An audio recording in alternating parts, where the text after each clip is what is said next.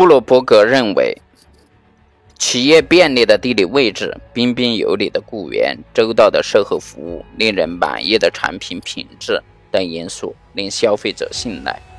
从而产生一种心理状态——商誉意识。消费者的商誉意识啊，带来了消费垄断。而商誉意识虽然只是一种消费心理状态，但作为一种无形资产，却具有巨大的潜在价值。它常常驱使消费者对某些商品产生一种信任，只购买某几种甚至某些商品，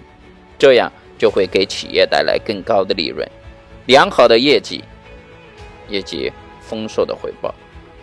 此类公司的股票啊，也就自然受到追捧，股价也会随之上涨。这类公司即使在经济不景气的情况下，也会有突出的表现。巴菲特说：“对于投资来说啊，关键不是确定某个产业对社会的影响力有多大，或者这个产业将会增长多少，而是要确定。”任何所选择的一家企业的竞争优势，而且更重要的是确定这种优势的持续性。那些所提供的产品或者服务周围具有很宽的这种护城河的企业，能够给投资者带来满意的回报。二零零零年的四月，在伯克希尔公司股东大会上。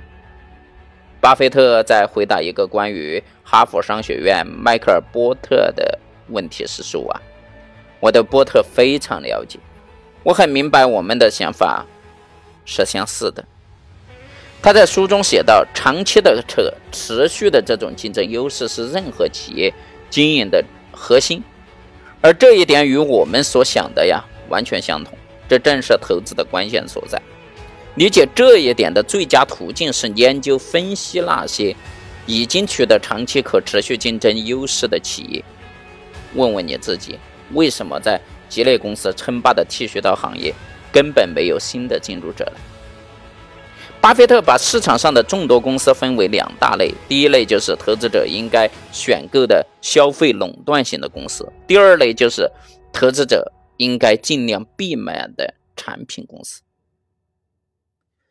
有些公司在消费者脑海里已经建立起了一种与众不同的形象，无论是对手在产品质量上如何与这些公司一样，都无法阻止消费者从钟情这些公司。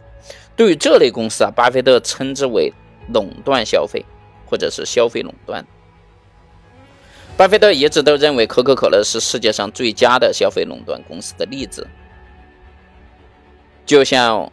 我们中国的白酒当中的霸王——贵州茅台，这可以通过世界最大的百货公司沃尔玛在美国和英国的消费市场里得到印证。通过调查发现呀，消费者在不看品牌的情况下，的确是无法从哪一杯汽水里面。知道是可口可乐、百事可乐或者哪一杯又是沃尔玛的自有品牌，结果啊，沃尔玛就毅然推出了它的可乐品牌，放在几千家的分店外面，和可口可乐、百事可乐的自动售货机摆在一起。自有品牌饮料不仅占据最接近人口这个入口的优势，而且呀，售价也只有。百事可乐和可口可乐的一半，但是结果呢？沃尔玛的自制饮料不敌这两个世界名牌汽水的这个市场占有率，而只是抢占了其他无名品牌汽水的这个市场占有率。所以说，消费垄断的威力啊，可以让人忽视产品本身的质量的高低，也能够吸引顾客以高一倍的价格来购买。尽管在市场上这些公司并没有垄断，因为还有很多的竞争者来抢生意，但是消费者的脑海里呀，他们早已是这种垄断型的公司了。巴菲特在买一家公司股份时，常常先问自己：如果我投资几十亿美元开办新的公司和这家公司竞争，而且又可以聘请到全国最佳的经理人，我能打得进市场吗？如果不能，这家公司的确不错。这么问还不行，巴菲特会问自己更深层次的问题：如果我要投资几十亿美元，请来全世界最佳的这个经理人，而且又宁可亏钱争市场的话，我能够打进市场吗？如果答案还是不能，这就是一家优秀的公司，非常值得投资。这一点从巴菲特所持有的这个股票上面就可以看出，他持有的每一只股票几乎都是家喻户晓的全球著名企业。其中，可口可乐为全球最大的饮料公司，吉列剃须刀占有全球百分之六十的市场。美国通运银行的运通卡与旅游支票，则是。跨国旅行的必备工具。富国银行拥有加州最多的商业不动产市场，以及美居美国四大银行之列。联邦住宅抵押贷款公司则是美国两大住宅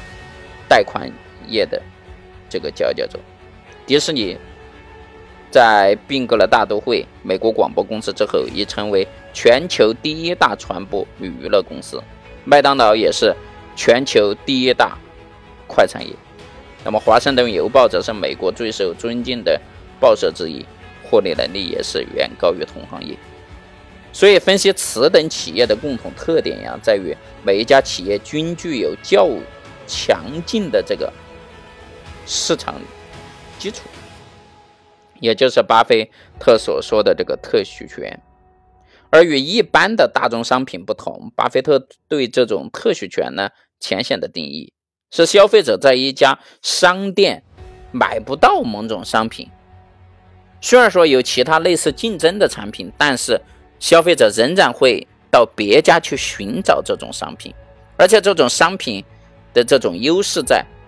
可预见的未来都很难改变，这就是它的长期投资价值，甚至永久投资的基本面因素。与消费垄断的公司相反的是，这种产品公司，这类公司啊，生产的产品是那些消费者很难区分竞争者的产品。这些公司的特点是，每个竞争者为了争取生意，都必须从产品价格或者是产品形象两个方面进行竞争，两者对公司的收益都不利。那么这些公司为了吸引顾客啊，都会拼命的打广告，希望能够在顾客的脑海里建立起和他们竞争者不同的这种印象，但是往往都是白费心思，白白的增加了成本而已。产品公司在市场好时收益也不算多了，一旦遇上经济不景气，大家竞相竞价的来求存，这会导致人人都面临亏钱的这个困境。产品公司。是投资者应该尽量避免的公司。这些公司经营者大麦、石油、钢材、铜、电脑配件等等这些东西已经同质化非常严重了，而且在顾客的心中没有形成一种长期意识。